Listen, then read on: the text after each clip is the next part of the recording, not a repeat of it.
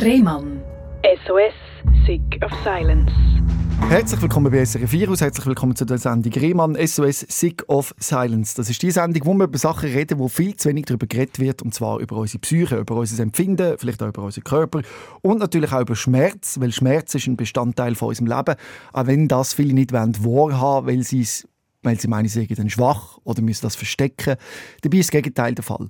Wenn Menschen von ihren Krisen erzählen, von ihren Herausforderungen, von denen können wir lernen und können uns weiterentwickeln und vielleicht auch selber, wenn wir in so eine Krise geraten, besser damit umgehen. Mir gegenüber sitzt Jacqueline.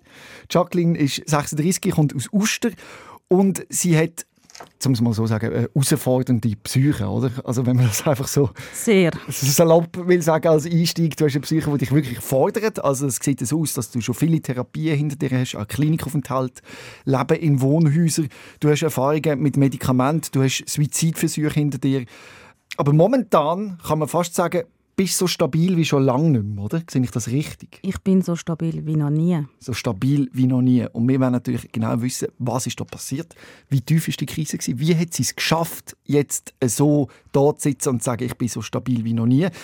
Ich glaube, ein grosses Stichwort ist das Wort Eigenverantwortung und dass du vielleicht dich nicht mehr umschubsen lässt, sag's mal so. Umschüpfen lässt, heisst das Wort.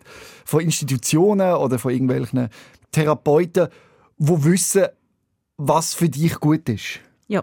Ist das, äh, habe ich das aus deiner Geschichte richtig herausgelesen? Das ist, das ist definitiv wichtig. Ja, mein Selbstbewusstsein ist einfach, äh, ja, durch das, dass das Ganze schon in der Kindheit angefangen hat, hat sich das nie wirklich groß entwickelt. Mhm. Und äh, nachher, wo dann das äh, mit den Kliniken und den diversen Therapeuten angefangen hat und ich halt auch ganz viele Fragezeichen hatte, und wollte wissen, ja, was kann ich machen, was hilft mir, ich kenne mich damit überhaupt nicht aus, sind Tipps und Tricks gekommen und sie müssen das machen und sie müssen dieses machen und sie müssen jenes machen. Und äh, schlussendlich habe ich dann halt teilweise herausgefunden, das stimmt gar nicht für mich. Mhm. Und wir werden mit deiner Geschichte ganz von vorne anfangen, nämlich dort, wo du das erste Mal gemerkt hast, hey, ich brauche Hilfe, es geht nicht mehr allein. Und ich glaube, in dieser Zeit, das war im Jahr 2003, also vor gut 20 Jahren, hast du eine Lehre angefangen im Gastgewerbe. Ja. Was ist denn dort passiert? Ich habe es eigentlich schon ein bisschen vorher gemerkt, als ich noch in der Schule war. Mhm. Ähm, ich habe es wirklich lang, lang gar nicht gemerkt. Und wo dann im Jahr 2000 mein äh, Großvater gestorben ist, ja, ist das ja normal. Man ist traurig, oder? Wie alt bist du dort? Im Jahr 2000 bin ich 14. Ja. Und dann, äh, ja, ist logisch, man ist traurig. Es ist so der erste große Verlust von der Familie, den ich erlitten habe. Und dann äh, ja, bin ich traurig gewesen. und die Traurigkeit die ist einfach nicht mehr weg. Mhm. Und irgendwann habe ich dann das Gefühl, hey, aber wieso? Und ich habe dann irgendwie immer das Gefühl, ja, mir geht es nicht gut, weil ich bin traurig, weil der Großvater ist gestorben. Jetzt nimmt mich wunder, wie sich die Traurigkeit angefühlt hat, weil jeder kennt traurig sein. Aber ich glaube, bei einer depressiven Störung ist traurig sein nochmal ein ganz anderes Level. Ich weiß eben nicht, ob es dort schon wirklich in das okay. hineingegangen ist. Aber beschreib mal deine erste Trauer, wo du hast, wo dein Großvater gestorben ist und wo du nicht hast können überwinden. Ich habe einfach das Gefühl, ich könnte die ganze Zeit nur brüllen. Mhm. Und wie lange hat das gehabt? Es ist eben eigentlich nicht mehr weggegangen. Aha. Und ich habe dann auch durch die schwierigen Verhältnisse die ist dann das eben auch nicht wirklich gut gelaufen und in der Schule mit dem Mobbing und alles ist auch schwierig gewesen. Ja. und es ist dann irgendwie wie alles zusammengekommen. Ich hatte niemanden wo ich eigentlich gross über das haben können reden. Ja. Oder zumindest habe ich gemeint, ich kann mit niemandem darüber reden. Wie sich jetzt mittlerweile herausgefunden hat, hätte ich sehr wohl mit meiner Mutter darüber reden. Das kann ich heute super. Aber man schämt sich ja auch ein bisschen, oder auch? Ja, weil ich bin so aufgewachsen, wenn ich brüllend von der Schule heimgekommen bin, weil ich wieder verschlagen worden bin oder gemobbt worden bin oder sonst irgendetwas war und mein Vater war daheim dann ist immer der Kommentar gekommen, ja, wirst du ja dementsprechend verhalten haben. Oh, ja. Und dann habe ich irgendwie das Gefühl, ich bin selber schuld. Ja. Und ich habe nicht jetzt irgendwie böse meinen Eltern gegenüber, aber ich habe nicht gelernt, über Gefühle reden. Ja.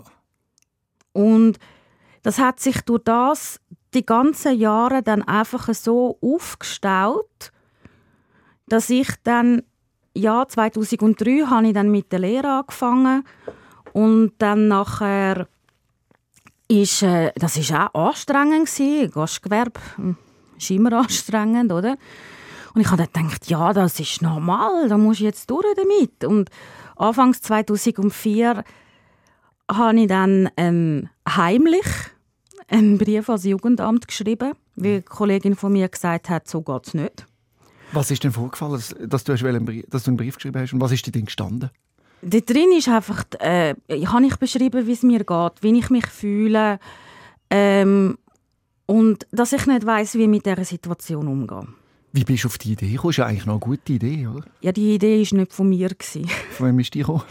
war von einer Chat-Kollegin, die ja. gesagt hat, hey, aber das, was du mir erzählst, da, dir muss man doch können helfen Aha. weil sie hat eigentlich mir erst gesagt, das ist nicht normal. Für mich ist das normal gewesen. Erzähl mir mal so eine Situation, die für dich normal war, aber vielleicht für einen Außenstehenden nicht normal ist.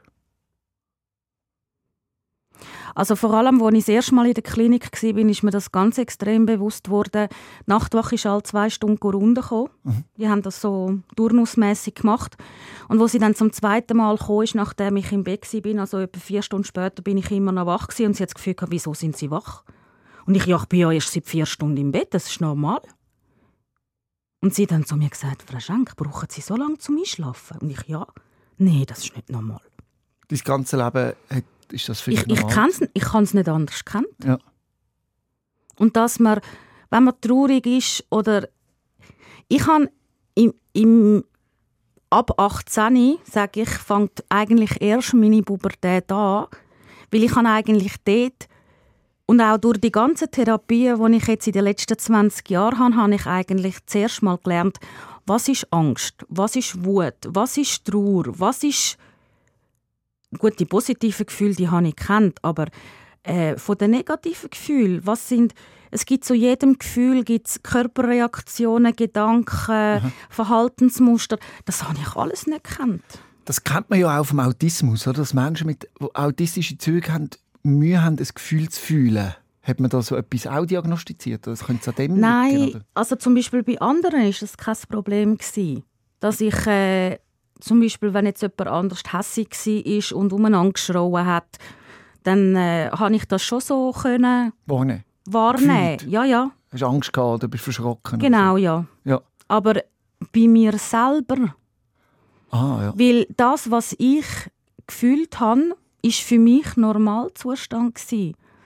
Die, die Trauer, die Depressionen, die, die Leere, das ist für mich normal gewesen. Das ist für mich gesund gewesen, sozusagen. Also, dass ich es richtig verstanden die Depression, wo man eben eigentlich nichts spürt, das ist für dich normal? Ja. ja. Äh, man kommt ein bisschen vor. Fühlst du heute? Fühlst du heute? Ich habe gerade gesehen, du bist in ein Lachen, oder? Hast du das Gefühl? Ja. Das Gefühl, ich habe ja gemerkt, wo du richtig ja. begegnet bist, du nimmst das Gefühl wahr. Ja. Schön. Ja. Und das habe ich jetzt gesehen, wo wir durchs Radiostudio gelaufen sind, zusammen durch die Radio Hall. Du hast äh, Moderatoren wieder erkannt, ja. bist ins Gespräch gekommen, offen, mit allen Umgang. Man hat dir gerade etwas geschenkt. Also man macht dir noch ein Zertifikat von so einem Wettbewerb, den du mitgemacht hast. Und es ist wirklich, bist den Leuten offen und klar begegnet. Ist das ein neues Skill? Also hast du das ja, gelernt? das wäre das wär, vor fünf, sechs Jahren wäre ich als genau ein kleines Mäuschen möglichst ja. nicht auffallen hinter dir hergelaufen und hätte das Gefühl gehabt, schnell, schnell. Wow. Ja, nein, vor sechs Jahren, ich wäre gar nicht zu dir gekommen. Das hat mich beeindruckt, wie du also, eben da, da durchgelaufen bist. Geht das ohne Medikament oder wie sieht das aus? Wie kannst du dich stabilisieren, dass du eben so... Ganz klar mit. Ja. Also es gibt ja viele Leute, die sagen, ja, Psychopharmaka, die drücken dich nur ab, die machen dich down. Ähm, mit so viel Psychopharmaka, da fühlt man überhaupt nichts mehr. Die wahren Gefühle gehen verloren. Man wird abhängig von denen, wo ich einfach alle, immer noch kann sagen das sind meistens dann eben Leute, die sich nicht so mit dem Thema auseinandersetzen. Ja. Und irgendwelche Wahr Halbwahrheiten nachplappern. Mhm. Weil ich kann ganz klar sagen, wenn es Psychopharmaka nicht gäbe, ja. dann wäre ich heute nicht mehr da. Die Medikamente ermöglichen dir ein gutes ja. Leben? Ja. ja. Ich habe ja auch, mit der Zeit ist ja dann auch eine bipolare Störung diagnostiziert ja. worden. Ich hatte so hypomanische Phasen, mhm. gehabt, also nicht ganz manisch, aber ich finde hypomanische Phase eigentlich fast noch blöd, weil ich merke, dass ich hypomanisch bin und das ist nicht gut. Ja, aber es ist ein schönes Gefühl. Es ist eben eigentlich schön, aber ich weiß, dass Ja. es eben nicht gut Verstanden, ist. Ja, ja, das haben die Leute. Die, Und ich fühle mich dann wie ein Hamster im Hamsterrad und Ja. ich weiß nicht, renne ich jetzt so schnell, weil das Rad sich so schnell dreht oder dreht das Rad so schnell, weil ich so schnell renne? Und ich mag eigentlich schon gar nicht mehr so schnell rennen in dem Hamsterrad, aber ich kann es nicht bremsen. Und ich weiß genau, die Depression ist vorprogrammiert und ich kann es aber nicht ändern. Die Depression ist brutal und lang. Genau. Und seit ich jetzt ein neues Medikament habe, das ist jetzt aber auch schon einige Jahre, Ja. äh, als Stimmungsstabilisator, habe ich dann zwar nachher immer noch depressive Phasen gehabt, aber keine hypomanische Phase mehr. Ist das nicht ein bisschen schade, wenn du das so erzählst? Weil Ja, umgekehrt, umgekehrt wäre schöner, ja. Aber die Depression ist auch nicht so groß, oder? Oder die ist immer noch gleich schlimm. Ja, die ist teilweise schon auch noch gleich schlimm. Und wieso genau muss man die hypomanische Phase verhindern? Weil du sonst willkürlich Geld ausgibst, übertreibst? Nein, oder? das, also das mit dem Geld ausgeben, das ist in der hypomanischen Phase zum Glück nicht, nicht- nicht so. Aber ich lebe halt trotzdem über meinem eigentlichen Kraftlevel. Also, Und schlafst nicht mehr zum Beispiel. ja, bei mir sind es dann einmal noch so vier, fünf Stunden gewesen. Und ich brauche, ich mache viel zu viel. Ich schlafe zu wenig, ich habe viel zu viele Termine in meiner Agenda, ich mache viel zu viel. Und irgendwann kommt dann einfach der Zeitpunkt, wo Psyche und Körper sich rächt Ja. und sagt so, und jetzt geht gar nichts mehr. Und dann gehst du ins Loch. Genau. Und die hypomanischen Phasen sind jetzt unter Kontrolle. Und Ja. ist eine Vermutung von mir, dass Depression dann auch nicht ganz so brutal ist auf den Körper, weil du nicht so übersteuert bist, oder? Ich hatte schon sehr tiefe depressive Krisen, gehabt, die auch in Suizidversuchen Ja. geendet haben, ohne dass ich vorher eine hypomanische Phase Okay. hatte. Aber können wir festhalten, dass, das weniger geworden ist jetzt? Ja, also die hypomanischen Phasen sind Gar ganz nicht weg. Und auch deine Suizidversuche, wo ja einige hast in deiner Biografie, das ist auch besser geworden. Ja, seit 2018 keine mehr. Genau. Wir sind jetzt recht umgesprungen Ja. in deiner Geschichte. Wir gehen wieder zurück, und zwar zu dem, zu dem Brief ans Jugendamt. Ja, Was ist denn passiert? also beim ersten Termin bin ich ähm, dort gewesen, ich habe erzählt und ich habe das erste Mal das Gefühl gehabt, ich habe jetzt jemanden vom Fach, wo rauskommt. Und es ist aber irgendwie eben alles noch heimlich gewesen, weil meine Eltern noch nichts von dem äh, gewusst haben. Und über 700 Ecken ist es dann ausgekommen, dass beim zweiten Termin, den ich dann hatte, bei dieser Frau, ist eine Sozialarbeiterin vom Jugendamt, bin ich dann dort und habe gesagt, sie, jetzt habe ich ein Problem. Ja. Weil ich weiß, dass ihr, dass jemand meiner Mutter gesagt hat, dass ich heute einen Termin bei ihnen habe. Und meine Mutter hat gesagt, das glaube ich nicht. Und sie läutet genau jetzt um die Zeit die ja, zum zu schauen, ob ich daheim bin.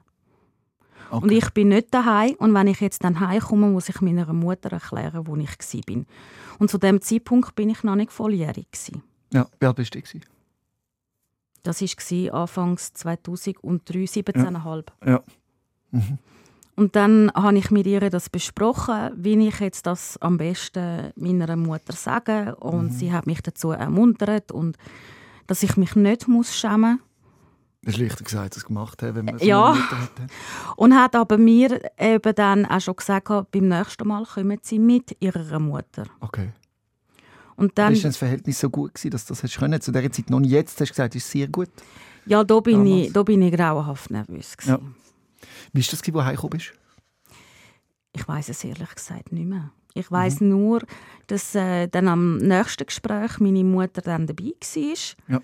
Und dass die Sozialarbeiterin dann zu meiner Mutter gesagt hat, wissen Sie, ich bin keine Fachärztin, aber äh, ich vermute, Ihre Tochter hat eine Depression und das muss man behandeln. Und ich würde vorschlagen, dass Ihre Tochter zu einer Psychiaterin geht. Und meine Mutter hat das voll cool aufgenommen und das Gefühl gehabt, ja, dann machen wir das. Und das zu mir auch gesagt, weißt, Depressionen, das kann man behandeln, das gibt Medikamente dafür und das, das ist nichts Schlimmes und ähm, das, äh, ja, Also du bist eigentlich überrascht von der Reaktion von deiner Mutter, Ja. dass sie dort so gut eigentlich auch reagiert hat auf das Thema. Psychische Gesundheit ist ihr ein Begriff im ja sie hat, Sinn. ich glaube, sie hat jetzt auch durch meine Geschichte jetzt auch noch sehr, sehr, sehr viel dazu gelernt. Ja. Ich glaube, das haben wir alle. Aber äh, ja, sie, sie hat gewusst, was Depressionen sind und dass man das kann behandeln kann, dass man kann in Therapie gehen kann, dass man das kann mit Medikamenten unterstützen kann. Und ähm, ich glaube, so richtig definitiv verwacht ist sie dann, als ich das erste Mal in der Klinik war. Ja. Das ist für alle ein eine sehr schwierige Situation. Vor allem ist meiner Mutter sehr schnell, sehr plötzlich bewusst worden, oh, meine Tochter ist volljährig. Ich bin drei Tage nach meinem 18. Geburtstag das erste Mal von meiner dortmaligen Psychiaterin eingewiesen worden. Und ich hatte das Gefühl, Scheiße, und jetzt muss ich nach Hause anrufen und sagen, dass ich heute gar nicht heimkomme, sondern in der Klinik bin. Wieso ist klar gewesen, dass eine ambulante Beratung, wenn man so will, nicht mehr hilft? also ich bin, ich bin ambulant gewesen. Ja. Und habe ja dann, ähm, bin ja dann in der Ausbildung und habe ähm, an diesem Tag äh, in der Zimmerstunde einen notfallmäßigen Termin bei meiner Psychiaterin gehabt, weil es mir so schlecht gegangen ist und ich auch Suizidgedanken hatte. Und äh, im Gespräch mit der Psychiaterin hat sie dann beschlossen, entweder gehen sie freiwillig oder ich weise sie ein. Ja. Und dann äh, ja, hat es eigentlich gar keine andere Wahl gegeben. Wahl gegeben. Wie hast du das erlebt denn in dieser Klinik? Also hat dich das stabilisiert oder hat es dir auch Angst gemacht? Oder wie war das? Gewesen? Äh, also am Anfang ist es wirklich, ich bin dort an dem Hauptempfang gsi, habe mich dort gemeldet. Dann ist ein Pfleger von der Station gekommen, dann sind wir so ähnlich wie fast da im Radiostudio durch, weiß ich nicht wie viele Gänge und Häuser und Räume und Zeug Labyrinth durchgelaufen. Ich habe das Gefühl, ich glaube, da muss ich gar nicht abhauen. Ich wüsste ja gar nicht mehr, wo das überhaupt der Ausgang ist. Und es war eine geschlossene Station gewesen, und er hat dann den Schlüssel, mit dem Schlüssel Türen aufgemacht und ich habe gedacht, ja, das ist wieder mal irgendeine von diesen vielen Türen. Und dann sind wir rein und dann habe ich gesehen, ah, wir sind schon da und dann fällt hinter mir die Tür ins Schloss und in dem Moment habe ich begriffen, ich habe keinen Schlüssel. Ja. Die ist zu. Und bist dann, dich einfach dort stehen lassen? Nein, er, er hat mich dann schon weitergeführt und ja. ins Besprechungszimmer und es ist dann noch ein Arzt dazugekommen und wir haben das Aufnahmegespräch gehabt. Ich musste erzählen, was ist passiert, was mhm. ist jetzt der genaue Auslöser, dass ich jetzt da bin. Kann ich versprechen, dass ich mich äh, distanziere von den Suizidgedanken oder kann ich das nicht? Und, äh, aber in dem Moment ist mir einfach wirklich das erste Mal, ich habe vorher nicht gewusst, wie es ist in einer Psychiatrie. Ja. Ich hatte null Ahnung über das Thema. Es ist natürlich für alle, die zulassen, nicht immer so. Man kommt nicht immer gerade auf die geschlossene, wie bei dir. Es gibt auch andere Abteilungen, ja. wo nicht einfach das Türschloss fällt und man kommt ja. nicht mehr raus, sondern normalerweise kann man ein- und ausgehen in der Psychiatrie, wie man ja. das will. Natürlich, wenn man suizidal ist, muss man dich vor dir selber ja. auch schützen. Es war ja dann auch so gewesen, wo es mir dann nachher besser gegangen ist. Ähm, ich habe ja teilweise dann sogar von der Klinik aus wieder 50 Prozent geschafft. Ja. Und also auch wenn man in der geschlossenen ist und ähm, man hat für, für jeden Patient wird ein sogenannter Ausgangsstatus mhm. bestimmt. Und wenn man von ärztlicher Seite her Ausgang hat, dann muss man einfach nur zu der Pflege gehen und sagen, können Sie mich bitte rauslassen? Und dann geht die Tür auf und man kann raus. Okay. Und wenn man wieder rein will, also respektive wenn man vom Ausgang zurückkommt, muss man halt läuten und dann kommen zum Machen die Türen wieder auf. Wie lange hast du denn quasi in dieser Klinik gewohnt? 13 Wochen. Ja. Und in dieser Zeit bist du eigentlich zum ersten Mal auch mit Psychopharmaka in Kontakt gekommen? Nein, schon vorher. Ja. Schon vorher. Zuerst, das allererste Medikament war noch auf pflanzlicher Basis. Ja. Johanniskraut, genau. genau. Klassiker, ja. Genau, Johanniskraut. Und äh, nachher habe ich dann kurz äh, vor dem Klinikaufenthalt äh, sind wir dann umgestiegen auf ein ähm, chemisches, ja. für zum Schlusszeichen. Ja. Und das ist dann auch so die Zeit, gewesen, wo ich dann so massiv angefangen zu nehmen, weil du bist in der Klinik, mhm. du machst nichts. Mhm. Da ist noch nicht so viel Wert darauf gelegt äh, worden, auf Bewegungstherapie. Ja. Also du hockst eigentlich, den ganzen, das Essen wird dir einfach nur vor die Nase gestellt. Mhm. Und dann, ja, du musst zwar jede Woche immer am gleichen Tag am Morgen auf die Waage stehen, aber das wird einfach aufgeschrieben und es wird eigentlich nicht groß. Äh, mittlerweile ist es so, dass sie sagen, ja, aber Sie, Frau Schenker, Sie haben jetzt also zu, zugenommen Ja. seit letzter Woche. Wir müssen jetzt da schauen. Und wissen Sie, wir können ja auch da mit den Kosten etwas ändern. Das ist dort mal nicht so gewesen. Da Ja. hat's einfach, jeder hat das Gleiche bekommen, fertig, lustig. Ja. Und ich habe in diesen 13 Wochen 15 Kilo zugenommen. Ja. Also das ist, ähm, als ich dann nachher das erste Mal äh, wieder bin arbeiten, bin ich völlig blauäugig ins Geschäft. Ich hatte ja noch meine Geschäftskleider im Geschäft gehabt und äh, habe meine Jeans angehabt und hätte aber dann mit schönen schwarzen Hosen im Service sollen arbeiten. Und ich bin ins Geschäft gekommen, bin in den Keller zu meinem Spind mich umziehen und habe gemerkt, ich komme ja gar nicht mehr in die Hosen rein. Passt nicht mehr. Nein. Ja. Und um das ist es gegangen, oder? Um die Wiedereingliederung von dir, möglichst schnell. Ja, also zuerst ist es dann einfach so gewesen, dass ich dann wirklich in meinem normalen, äh, also in meiner Lehre äh, nachher wieder weitergearbeitet habe. Ja. Und meine Eltern haben immer ein Credo für all uns drei Kinder und haben gesagt, was ihr nach der Lehre macht, ist, ist mir Wurscht, aber ihr macht die Lehre fertig.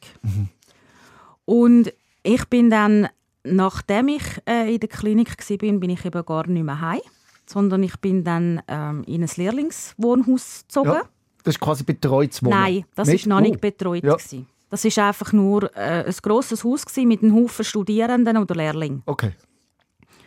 Und äh, ich habe einfach gesagt, ich wollte nicht mehr heim, weil die Situation die ist einfach schwierig gewesen, aufgrund von der Ja. Trennung von meinen Eltern, wo eben noch nicht so wirklich stattgefunden hat. Und ich habe einfach gesagt, wenn ich, ich will nicht mehr in das Umfeld zurück, das Mhm. geht nicht. Und wie hast du das dort erlebt in diesem Wohnhaus? Schwierig. Sehr ein christliches Wohnhaus, wo null Verständnis für Leute mit psychischen Krankheiten haben. Okay. so kurz gesagt. Und ich habe dann noch ein halbes Jahr lang weitergearbeitet im Service und habe dann aber einfach gegen den Herbst zu gemerkt, dass ich bin im Sommer in der Klinik war. und gegen den Herbst zu habe ich einfach gemerkt, es geht einfach nicht, es funktioniert nicht. Und wenn ich jetzt so weitermache, dann komme ich genau wieder ins Gleiche hinein wie vorher und ich lande wieder in der Klinik. Hast du wieder Suizidgedanken gehabt? Nein, so schlimm ist es dort noch nicht. gewesen. Wie hat es dort ausgesehen mit dem selbstverletzenden Verhalten? Ist das dort auch noch nicht ausprägt? Nein. oder?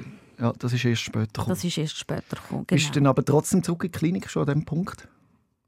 Ähm, also ich habe dann zuerst äh, die Lehre gekündigt und habe dann eine andere Arbeitsstelle gesucht und habe gedacht, ich mache einfach ein halbes Jahr Pause und steige dann mit der Lehre wieder ein. Ja. Und habe auf Ende Dezember gekündigt und habe dann eigentlich, ähm, ich weiß es auch nicht mehr, glaube 5. oder 6. Januar wäre es etwas gewesen, hätte ich dann mit der äh, Übergangszeitstelle äh, Stelle wieder angefangen zu arbeiten und habe dann aber dort nicht können anfangen, weil ich zwischen Weihnachten und Neujahr so schlecht zu Weg war, bin, Ja. dass ich wieder stationär haben müssen gehen. Und auf das aber ist mir dann eben der Arbeitsvertrag gekündigt worden. Ich konnte die Stelle gar nicht können antreten. Und ich habe dann von der Klinik aus versucht, eine Lehrstelle für im Sommer zu finden. Und das hat dann eben auch nicht funktioniert. Und dann hat dann die Ärztin von selber Klinik das Gefühl gehabt, wir machen mal vorsorglich eine Frühanmeldung bei der IV. Ja. Für 100% IV-Rente? Nein, für Wiedereingliederung. Okay. Hat das funktioniert? Nein. Wie müssen wir uns das vorstellen? Wie ist das? Also ich hatte zuerst ähm, ein paar Gespräche gehabt, auf der SVA in Zürich Ja. mit einer Berufsberaterin. Und ich dann das Gefühl, ja, Gastgewerbe wäre eigentlich schon noch schön, aber eigentlich eben irgendwie auch streng. Ich würde aber irgendwie eben auch gerne ins Büro. Und dann ist so ähm, von der Minerva die Hotelhandelsschule zur Diskussion gestanden. Ja. Und die IV hat die Kosten auch übernommen, aber nur, wenn gewährleistet ist, dass ich das von der Gesundheit her auch schaffe. Weil Ja. die IV gibt nicht Geld aus, wenn nicht klar ist, ob das überhaupt geht. Und darum hat das äh, vorgängige dreimonatige Wiedereingliederungsversuch heisst das, hat das gegeben. Da habe ich im beruflichen Trainingszentrum in Zürich im Büro geschafft, ganztags. Und das äh, nach, ich habe dann einmal in der Woche dort mit der Psychologin, die auch dort angestellt ist, ein Gespräch gehabt, wie läuft's und die ist im Kontakt gestanden mit der IV und nach zweieinhalb Monaten haben sie gesagt, hören Sie, Frau Schenk, das bringt nichts. Ja, weil du hast dort wirklich bist an die Grenze gekommen. Ja, Dort beim Arbeiten. Ja. Ja. Ich habe immer wieder gefehlt, ich habe immer wieder Ausfälle gehabt, weil, ich, weil es mir psychisch nicht gut gegangen ist. Dass man das eben nachvollziehen kann, da hören halt viele Leute zu, die ganz normal zur Arbeit gehen und finden, was ist jetzt da so schwierig, oder? Es fängt schon mit Ja. dem Aufstehen am Morgen jetzt, an. ja. Oder? Wie ist das für dich? Probier das mal zu beschreiben, weißt, für Leute, die das nicht nachvollziehen können. Wa- Was aufstehen morgen, wieso ist das ein Problem? ist noch schwierig zu beschreiben, weil da fehlen mir jetzt fast Worte. Also, ich, stell, ich kann mir sagen, wie ich es mir vorstelle, und du kannst sagen, ob das so stimmt. Ich stelle mir vor, man wacht am Morgen auf und ist erschöpft Ja, und nicht parat für den Tag, wie ein gesunder Mensch. ja. Es gibt ja auch es gibt ja Morgenmenschen und es gibt solche, die nicht Morgenmenschen sind. Ich Ja. sage jetzt mal unter den ja, Anführungs- und Schlusszeichen Gesunden. Also es gibt so die Leute, die 500'000 Mal den Snooze-Knopf drücken beim Ja. Wecker. Und es gibt solche Leute, die den Wecker schellen, sie stellen den Wecker ab und zwei Minuten später stehen sie unter der Dusche. Ja. Und bei mir ist es, auch wenn es mir gut geht, 500 Mal den Snooze-Knopf drücken. Und wenn ich in einer Krise bin, dann denke ich mir eigentlich, für was stehe ich überhaupt Ja. auf? Wieso? Ja. Ich mag nicht. Ich glaube, es muss einem klar sein, dass das einfach ein anderes Level ist. Nicht einfach, viele haben eben, wie du sagst, einen Ausknopf und Mühe, am Morgen aufzustehen. Aber ich glaube nicht, dass das vergleichbar ist mit einer Krise oder mit einer Depression. Nein, es ist wie nochmal... Und das Schlimmste, was du ja dir musst anhören oder? Ich weiß nicht, ob du das schon hast müssen anhören, sind dann Leute, die sagen, ja, die ist doch einfach ein bisschen faul oder so. Schon nicht begreifen, dass das eine Erkrankung ist und du nicht anders kannst. Einem im Rollstuhl sagt man ja nicht, ja, du könntest jetzt die fünf Meter ja schon laufen. Ja, der, der, der im Rollstuhl sitzt, der hat Kontrolle über seine Beine nicht. Er kann im Kopf sagen, so, Bein, jetzt machst du einen Schritt vor der anderen. Aber weil ja im Rückenmark irgendwo eine Störung ist, kommt der Befehl gar nicht bis in die Füße runter. Und bei der Psyche, wenn man nicht mag, ist das auch wie eine Blockade. Also ich, ich bin teilweise was, wo ich noch die Krisen hatte, ich sollte aufstehen, ich sollte das machen. Und komm, reiss dich jetzt zusammen, mach's jetzt. Und dann fängt man an zu überlegen, was habe ich jetzt eigentlich für Gründe, dass ich es jetzt eben vielleicht doch nicht mache. Habe ich irgend, finde ich irgendeine Ausrede? Und manchmal hat man auch wirklich das Gefühl, hey, komm Jacqueline, reiss dich zusammen, mach jetzt. Aber es geht nicht. Und man muss auch verstehen, Weil es einfach irgendwo im Hirn eine Blockade da ist und man zwar den Gedanken hat, reiss dich zusammen und mach's, aber man kommt nicht in die Handlung. genau, und das Verstehen ist für viele, für viele schwierig. Die sagen, ja, Ja. das ist doch einfach der Charakter. Aber man muss ganz klar verstehen, es ist nicht so, dass du nicht willst. Du kannst nicht. Ja. Also es geht einfach nicht.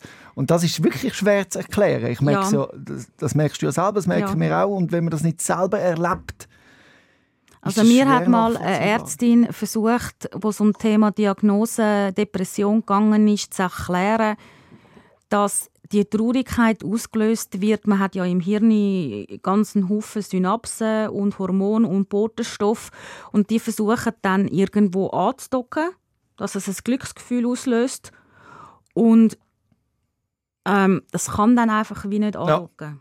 also du sagst, ja, es ist ein Vorgang im Körper, Ja, dass das nicht funktioniert, das geht dir psychisch zu wenig gut. Und jetzt, dank den Medikamenten, wenn wir vorwärts spulen, geht es besser. ja, Jetzt kannst du besser aufstehen. ja. Ja. Ist auch nicht immer gleich, aber Klar. ja, Aber es ist so wie unterstützt, es ist wie die Krücke für den im Rollstuhl. Ist das ein genau. guter Beschreib? Ja. Würdest du es so? Ja. Aber erzähl mir weiter. Eben, man hat eingesehen, das wird nichts mit Ja, der Hotelfachschule. es ist- Mittlerweile habe ich in einem betreuten Wohnen gewohnt, Mhm. wo ich die Wiedereingliederungsversuch gemacht habe. Was ist der Unterschied, dass man auch das wieder versteht? Oder für dich ist es alles so normal, für dich, die Ja. ist es immer so, äh, betreutes Wohnen, was ist das? Wie, wie sieht das und wie unterscheidet sich das jetzt von der Wohngemeinschaft vorher? Ähm, man muss unterscheiden. denn Es gibt sehr viele verschiedene betreute Wohnen und es ist jedes ein bisschen anders, auch von der Intensität her. Im ersten betreuten Wohnen, wo ich gewohnt habe, das ist ähm, ein sogenanntes Übergangswohnheim gsi, hat das sich genannt. Und das sind Leute, die dort eingezogen sind, die sind wirklich noch ähm, ganz unten gsi. Also die haben die Tagesstruktur von dort vorgegeben bekommen. Und es ist vom Morgen am 8 Uhr bis zum Abend am 8 Uhr ist immer jemand rum. Gewesen. Und am Morgen haben wir ein Programm gehabt, Haushalt und dann sind wir angeleitet worden, wie machen wir einen Haushalt?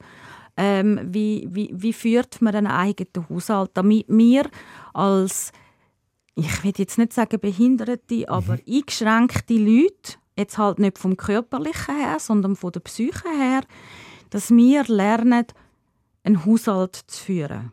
Wir haben Unterstützung beim Kochen, wir haben gelernt. Wir sind in eine Haushaltungsschule gegangen von der Pro Infirmis, wo wir einfach das alles gelernt haben. Im zweiten Schritt ist dann gegangen, dass wir eine 50-prozentige Tagesstruktur suchen, wo wir unterstützt worden sind im Job suchen. Und im dritten Schritt ist es dann gegangen, eine geeignete Wohnstruktur zu finden. Und es sind Leute haben dort geschafft, die sich mit psychisch kranken Menschen auskennen, die das von, von Beruf aus machen. Teilweise sind es äh, aus dem Sozialarbeiterbereich, teilweise sind es aus der psychiatrischen Pflege. Und wenn es einem psychisch nicht gut gegangen ist und man ein Gespräch braucht hat, sind sie einfach für einen da mhm. Du erzählst jetzt das sehr sachlich und auch positiv.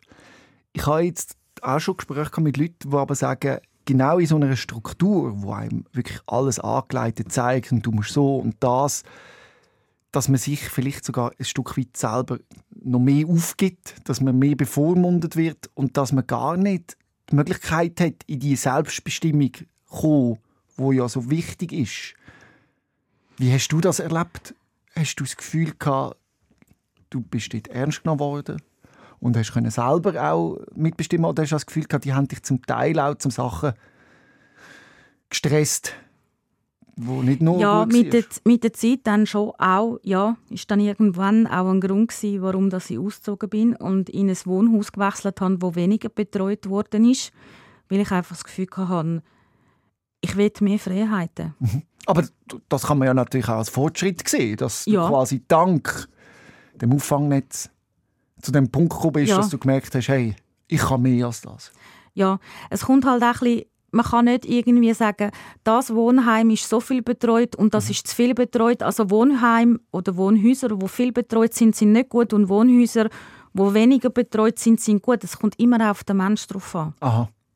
Weil jeder Mensch ist anders und es kommt auch darauf an, an welchem Ort von, von der Krise, an welchem Ort von der vom Weg von der Gesundung, an welchem Standpunkt vom, vom Selbstbewusstsein steht ein Mensch gerade. Und ich glaube, sei es jetzt ähm, in der Psychiatrie oder in den betreuten Wohnhäusern, ist es ein Vorteil, dass es verschiedene Formen gibt. Und man soll dann einfach wirklich mit jedem einzelnen Mensch gut eruieren, wie viel braucht es, so viel wie nötig, so wenig wie möglich. Mhm. Unterstützung. Mhm. Aber es gibt Leute, die einfach die Unterstützung brauchen. Es kann sein, dass es dann irgendwann besser wird, dass man die Unterstützung nicht mehr braucht. Und dann ist es auch gut, wenn man wieder gehen kann. Und dann gibt es ähm, Wohnhäuser, die weniger betreut sind, oder? Also ich finde, das ist, man kann nicht sagen, das ist gut und das ja, ist nicht gut. Ja. Weil es kommt immer auf den Mensch drauf an. Welchem Punkt dass du stehst. Und auch von, ja, nicht nur auf den Mensch, sondern auch, wo steht der Mensch gerade jetzt, ja. weil das ist wandelbar. Ja. Und was wir bei dir können sagen, wenn wir die ganze Geschichte anschauen, ist das ja ein, ein, eigentlich ein toller Prozess gewesen. Also, dass du jetzt an einem Punkt stehst. Ist einfach ein bisschen lang gegangen. Ja, klar. Ich meine, normalerweise, also ich sage jetzt fast normalerweise, ich kenne viele Menschen, die das nie erleben. Dass sie eben jetzt wie du durch das Radio, durch die Radio Hall laufen, die Leute grüßen, Freude haben, Emotionen spüren. Sondern viele lernen einfach mit dieser Depression oder so zu leben.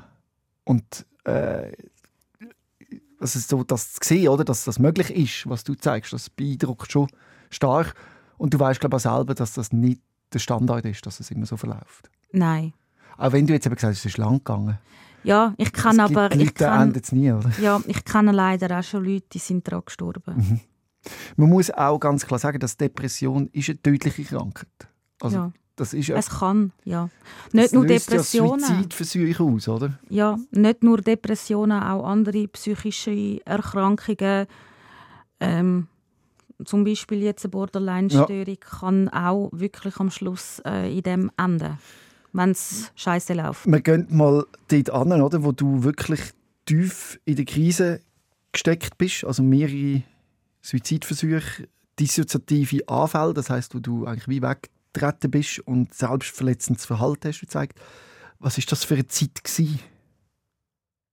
Eine lange und eine schwierige. An welchem Punkt bist du, dass du uns ein bisschen mitnehmen kannst? Wo hast du gewohnt? Wie war die Situation und wie?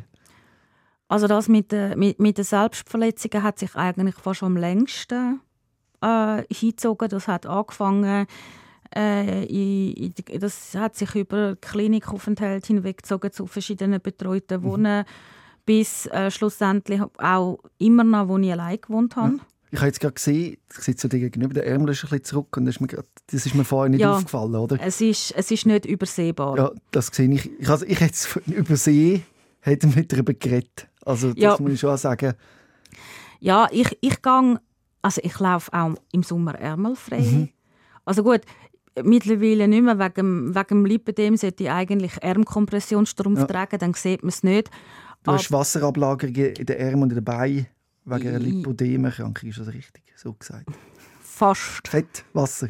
Fett. Fettablagerung. Ich kann, also primär ist es eigentlich ein Lipödem, also das ja. ist ähm, eine chronische Fettverteilungsstörung, mhm. wo ich äh, in den Beinen, Hüften und den Oberarm habe.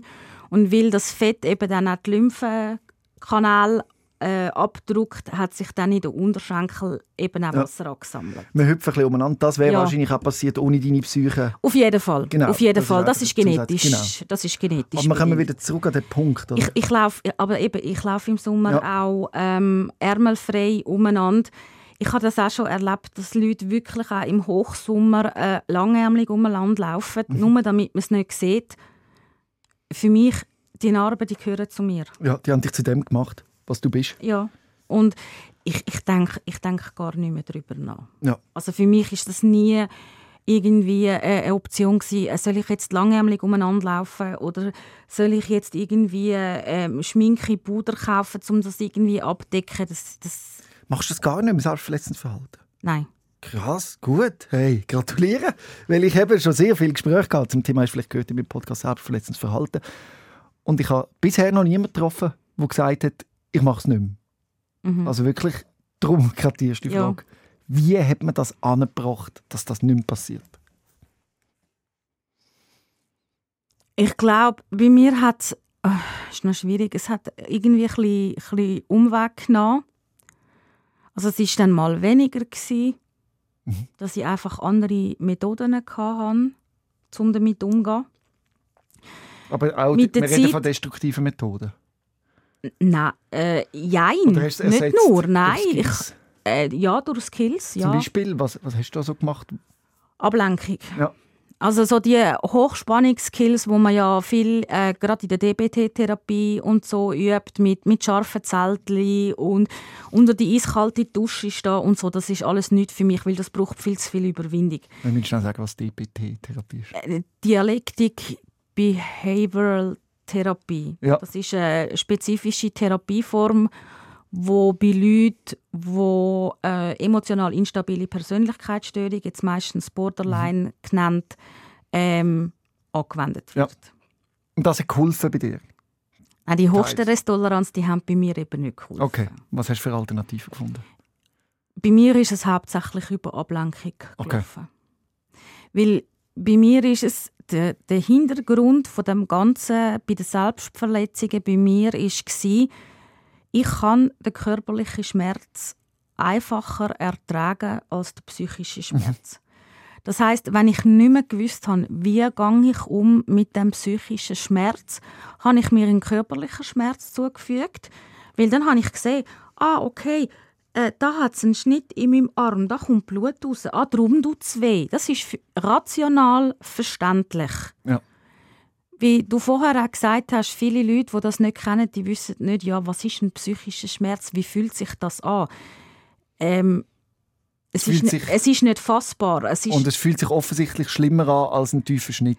Ins, in ja, bei mir habe ich auch in der Therapie, in der ambulanten Therapie, gemerkt, bei mir läuft viel über das Verstehen. Warum ist etwas so? Wieso handle ich so? Wieso denke ich so? Wieso fühle ich so?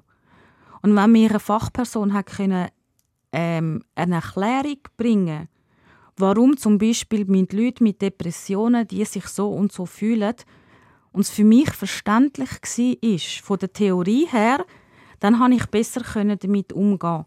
Und wenn meine Augen gesehen haben, da ist eine Verletzung, darum tut es weh, dann ist das logisch. Ja. Wenn man aber einen psychischen Schmerz hat und man in den Spiegel schaut oder seine Hände anschaut und man sieht nichts, man sieht keine Verletzung, dann ist man versteht nicht, warum das jetzt ein verletzlicher Schmerz da ist. Mhm.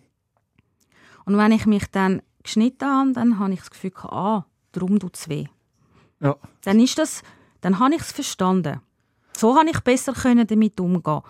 Und dann ist es bei mir darum gegangen, dass ich mit Skills, mit Ablenkung ähm, von, von meinen Gefühlen abgelenkt habe.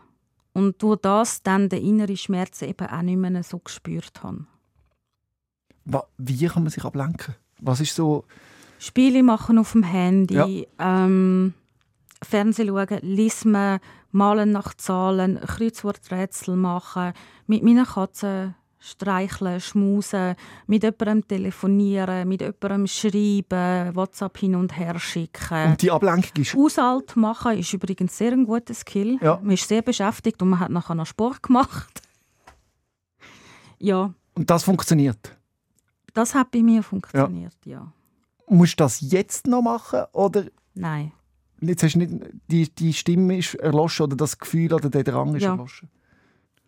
Und das liegt, wie du gesagt hast, unter anderem an Medikamenten und auch an Therapie. Ja. Bei dir ist sehr viel richtig gut gegangen eigentlich.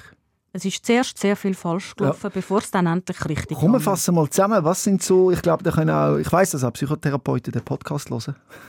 Was sind so für Sachen, wo du findest, ach, das wäre nicht nötig gewesen, das jetzt eher schlimmer gemacht als besser. Und danach, wo sind die Sachen gewesen, wo gefunden hast, doch, das hat mich auf den richtigen Weg gebracht? das Schubladendenken ist etwas, wo, wo mich immer extrem gestresst hat. Das Schubladendenken von der Therapeutin, ja. die ist die Diagnose, also ist sie so. Genau. Ja. Oder?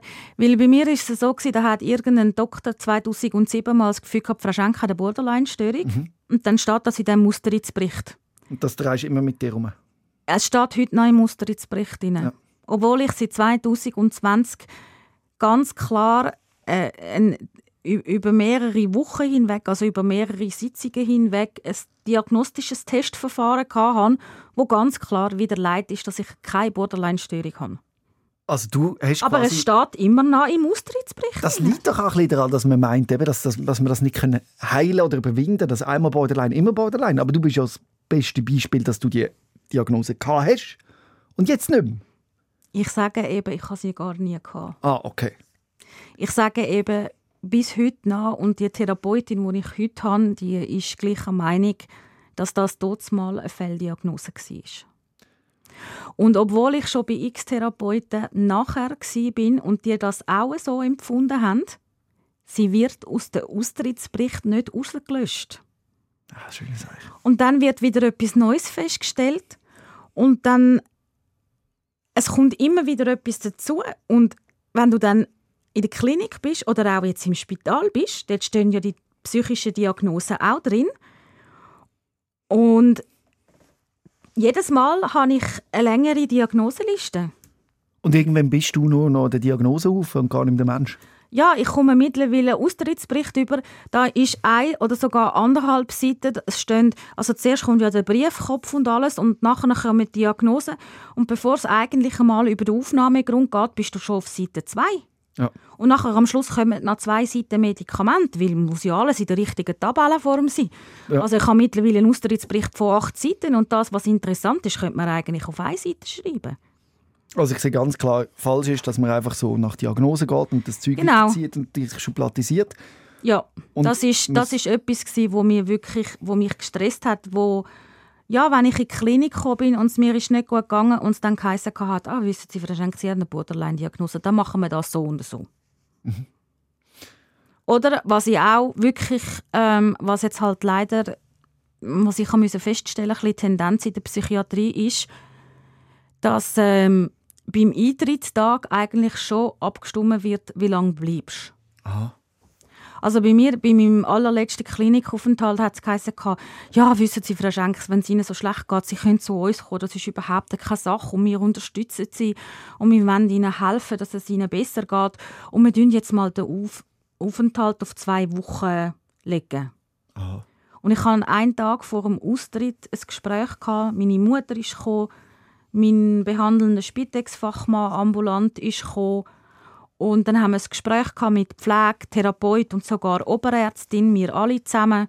Und meine Mutter sagt zu dieser Ärztin, sie, aber meine Tochter ist immer noch suizidal und sie wollen sie morgen heimschicken.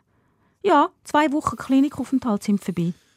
Oh. Und meine Mutter sagt, ja, und sie, was mache ich, wenn es einen Tag später schlimmer wird? Ja, dann tun sie sie halt wieder einweisen. Das sind ja einfach so Versicherungssachen, oder? Die Krankenkasse zahlt bis dort, so ist abgemacht, das ist die Störung, gibt so viele Tage. Das gibt oder? Das kommt mir ein so vor, einfach so, dass man den Menschen eben kategorisiert. Die und, Diagnose ja. bedeutet das und das, das bedeutet das und der Mensch verloren geht. Ja. Wann hast du dich endlich als Mensch gesehen in der Therapie? Ich habe einen super Spitex-Fachmann, der früher in der Psychiatrie geschafft hat, Psychiatriepfleger war. Das ist ja jetzt gerade auch schön, dass das eben ein Spitex-Fachmann ein Psychiatriepfleger ist und nicht ein Gott in Weiß. Ja, es ist, er war ein Pfleger gewesen, ähm, und hat dann einfach mit der Zeit das Gefühl gehabt, so wie heute zu Tags in der Psychiatrie geschafft wird, das stimmt nicht mehr mit dem Bild überein, wo er denkt, was den Leuten eigentlich helfen würde. Stark, ja. Und er ist dann in die Tagesklinik gegangen und dort habe ich ihn ähm, vor 13 Jahren kennengelernt. Da war er Chef der Tagesklinik, wo ich teilstationär war. Und später, als ich dann gehört habe, dass er jetzt ambulante Spitex macht, habe ich ihn dann angefragt, ob er das bei mir übernehmen würde. Und das hat er auch gemacht. Und bei ihm habe ich sehr viel gelernt und habe auch einen grossen Teil vom, vom Selbstbewusstsein, das ich jetzt habe, dass ich weiß, was tut mir gut, was tut mir nicht gut und eben auch auf dem kann beharren. Da hat er einen grossen Einfluss darauf gehabt. Ich weiß, es ist schwierig in der Retro Retrospektive heisst das Wort, wo man herausfindet, was ist es genau war. Aber gibt es irgendetwas, wo, wo der dir mitgegeben hat, wo du wirklich kannst klar erzählen kannst, wo dir so geholfen hat, wo du so einen Aha-Moment hast? Also so ein Aha-Moment nicht. Es war ein Prozess. Ja. Ich hatte immer das Gefühl, ich muss. Mhm. Weil ein normaler Mensch kann auch 9 to, 9 to 5 arbeiten. Montag bis Freitag. Äh, ich kann, also Jacqueline, also 50 Prozent in einem geschützten Rahmen, also das musst du anbringen in jedem Wohnhaus Pflicht 50-prozentige externe Tagesstruktur. Ich habe am Schluss zwar daheim gewohnt, aber ich habe immer noch den Anspruch an mich gehabt, ich muss das können. Der Druck? Ja, ich habe mir den Druck selber gemacht. Ja, Weil logisch, aber von außen kommt doch der. Man sagt doch, das muss doch möglich sein, die 50 Ja, ich habe einfach das Gefühl, ich muss das können wenn ich irgendwie einen Arzttermin hatte und der Arzt gesagt hat, ja, kommen Sie am Morgen um 8 Uhr, dann habe ich so für mich innerlich gedacht, oh Scheiße, so früh am Morgen aufstehen. Dann habe ich das Gefühl gehabt, ja, komm, deine Mutterschaft in Rebecca die steht am Morgen um halb vier auf, stell dich nicht so an, du kannst das auch. Und heute, er war dann der, weil ich da noch Hochs und Tiefs hatte von der bipolaren Störung, hat er einen Krisenplan mit mir gemacht für die höheren Krisen und für die tiefen Krisen, wo ganz klar festgelegt war, an welchem Punkt muss ich mich bei ihm melden? Weil ich habe mich auch außerhalb der Therapie, bei der Spitex oder bei der Psychiaterin, nicht bei denen gemeldet, weil ich das Gefühl habe, ich gehe denen auf den Geist. Ja. Ich wollte jetzt, die, die haben Stress, die haben noch andere Patienten, die haben nicht immer Zeit, um sich um mich zu kümmern. Und er hat genau festgelegt, Frau Schenk, wenn Sie drei Tage hintereinander nicht mögen aufstehen am Morgen, dann müssen Sie mir anrufen. Ja. Frau Schenk, wenn Sie sich geschnitten haben und wenn es Abend am 10 Uhr ist, Sie müssen mir ein WhatsApp schreiben, dass ich es am nächsten Morgen lese. Sie müssen. Und er hat mit mir so Verpflichtungen gemacht. Und so habe ich langsam gelernt, es ist nicht eine Belastung, wenn ich mich bei meinen Unterstützungspersonen melde. Ja. Und mittlerweile bin ich so weit, dass ich meiner Physiotherapeutin sage, du Lena, ja, ich weiß, es wäre schön für dich, wenn ich jeden Donnerstag am Morgen am 8 Uhr kommen aber geht bei mir nicht. Ja. Ich höre daraus heraus, dass du realisiert hast, also dass du dich nicht mehr in ein System hineindrücken lassen hast, wo du eben musst 50% arbeiten musst um 8 Uhr am Termin sein, sondern du hast gemerkt, das Wichtigste ist, dass es dir gut geht. Ja. Und nicht, du musst dich in ein System hineindrängen, sondern man muss für dich deine Erlebniswelt so schaffen, dass es eben für dich stimmt, dass du kannst glücklich sein kannst. Ja. Das ist ja eigentlich logisch. Aber Ja. ich glaube, es wird viel zu wenig gemacht. Man druckt Menschen in etwas rein, der muss doch, der sollte doch. Nein, alles, was der muss, ist irgendwie können, mit dem, was er hat, mit seiner Erkrankung, wo er sich nicht ausgesucht hat, können glücklich sein. Ja. Und man kann die Erwartung nicht erfüllen. Man kann nicht eben einen Rollstuhl fahren, von einer Stege stoßen und sagen, also zwei Tritt, zwei Stegentritt, die müssen doch drin liegen. Und dann haut es immer wieder aus dem Stuhl. Es geht nicht. Das geht nicht. Und das ist eigentlich Und ich habe einfach gemerkt, ich kann mich schon überwinden, ich kann mich schon zwingen und all so aber musst Sachen. das? Also- Aber schlussendlich, wer leidet darunter? Wer hat wieder einen Rückfall und hat eine Krise? Das bin ich. Und jetzt erzähle ich dir den Wahnsinn. Die Leute, die das machen, die, die eben gehen arbeiten morgen, die freuen sich drauf, die machen das gern. Ja, Das ist eine Erlebniswelt für mich. Am Morgen gehen, arbeiten, mein Zeug machen. Ich, das ist, äh, das ist für mich nicht etwas Schlimmes. Aber wenn ich mir vorstelle, dass irgendetwas, was in meinem Leben für mich sich schlimm anfühlt, dass ich immer wieder zu dem gedrängt wird und man wie nicht einsieht, dass ich das nicht kann und nicht... Das Ich würd- ist ein ich schreckliches Leben. ich würde auch gerne arbeiten. Vor Ja. allem, ich hatte so einen super Job am Schluss. Wo, es war der erste Job, der nicht mir gekündigt hat. Die haben gesagt, ja Jacqueline, wenn du weiterhin krank bist, das macht nichts. Bringst ein Ja. Arztzeugnis. Ich bin schlussendlich die, die gesagt hat, du so, es bringt das nichts, ich kündige. Ich habe, obwohl ich hundertprozentige IV beziehe, im Selbststudium aus der eigenen Finanzierung äh, das Handelsdiplom im Fernstudium gemacht und abgeschlossen. Habe dann in den geschützten Bereichen im Büro dürfen arbeiten. Ist eine Arbeit die mir wirklich Spaß gemacht hat. Aber ich habe einfach gemerkt, jetzt, wenn ich am Morgen verwache und ich dann das Gefühl habe, ah, was ist ja heute für ein Tag und wie, wie geht es mir eigentlich und mag ich oder mag ich nicht. Wenn ich jetzt mal nicht mag, dann kann ich auch einfach sagen, was habe ich heute für Termine? Nein, ich habe heute keinen externen Termin. Ich gebe mir jetzt noch mal eine Stunde Zeit. Zu den Zeiten, wo ich geschafft habe, da hat am Morgen der Wecker geschellt und ich kann als erstes mir müssen überlegen, kann ich heute arbeiten oder geht es mir zu schlecht zum arbeiten? Weil wenn es mir zu schlecht geht zum arbeiten, muss ich anrufen und mich krank melden. Und auch im geschützten Rahmen, wenn, spätestens am dritten Tag musst du ein Arztzeugnis vorweisen. Das heißt, ich habe dann immer wieder das Gefühl gehabt, wie sage ich, muss mit meiner Therapeutin darüber reden, die muss mir ein Arztzeugnis ausstellen. Und am Schluss hat die Therapeutin vielleicht auch noch das Gefühl, aber Frau Schenker, es wäre doch besser, wenn sie es würden probieren damit arbeiten.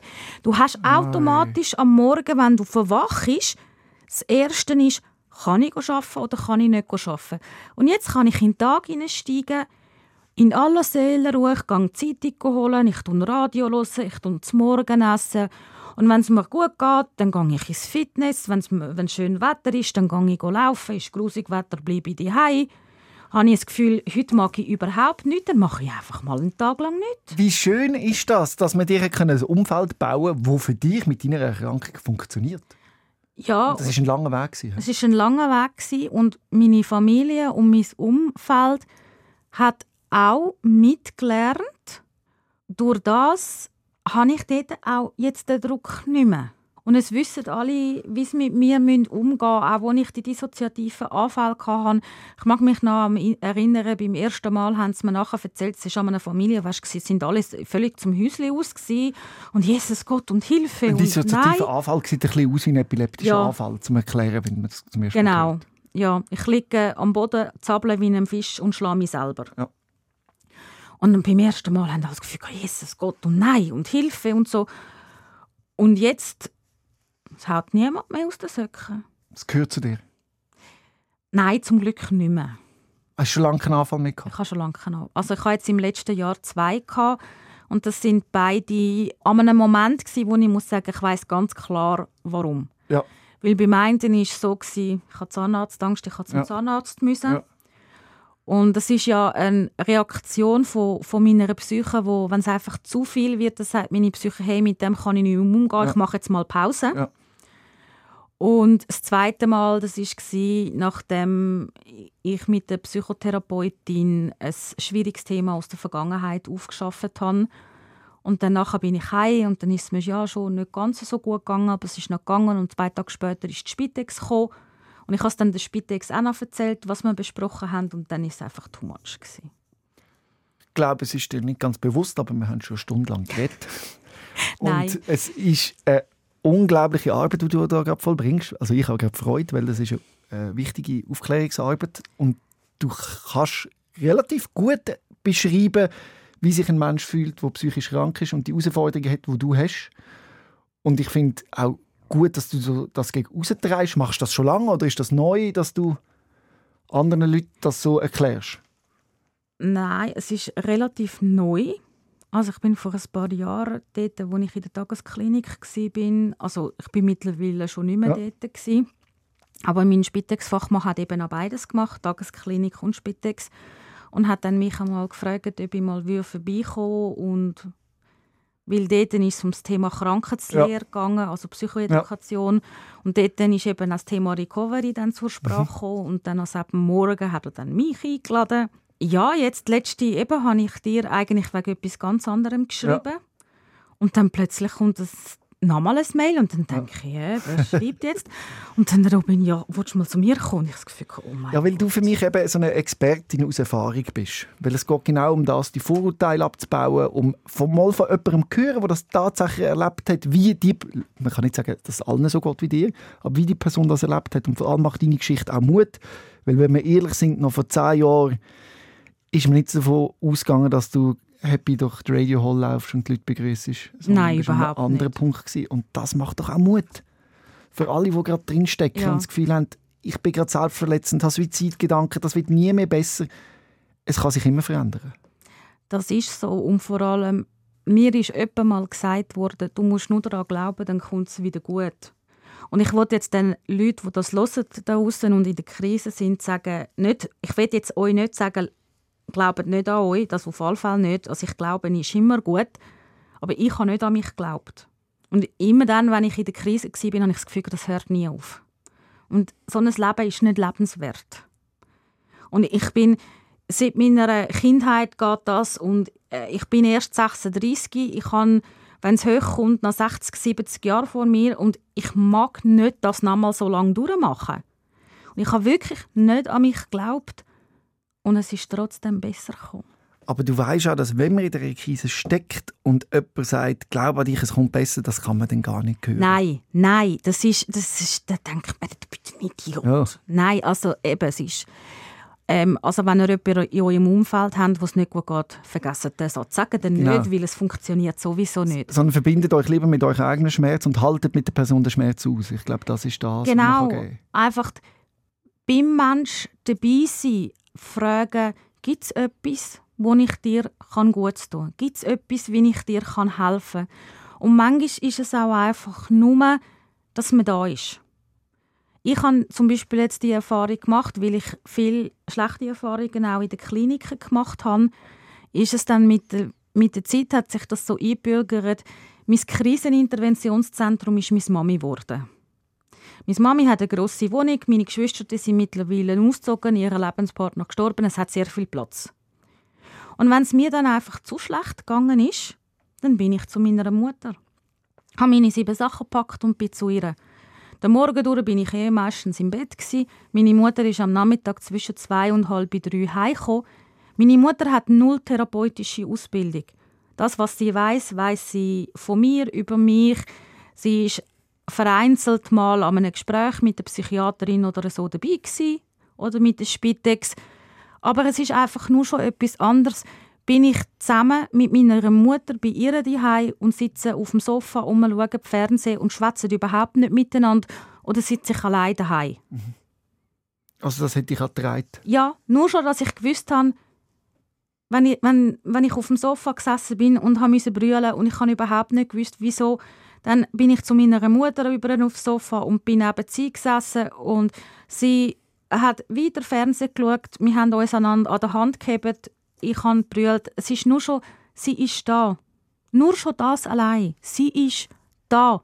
Wenn ich sie brauche, ist sie da. Und wenn ich sie nicht brauche, ist umso besser. Die Botschaft ist, du musst nicht die Welt für den anderen verändern, sondern einfach da sein langt. Einfach anwesend sein. Genau, einfach anwesend sein und für die Betroffenen sagen von Anfang an, wenn er in einer, mit einer Spitex oder mit einer Therapeutin oder Psychiater, was es auch ist, sagen von Anfang an, was er braucht.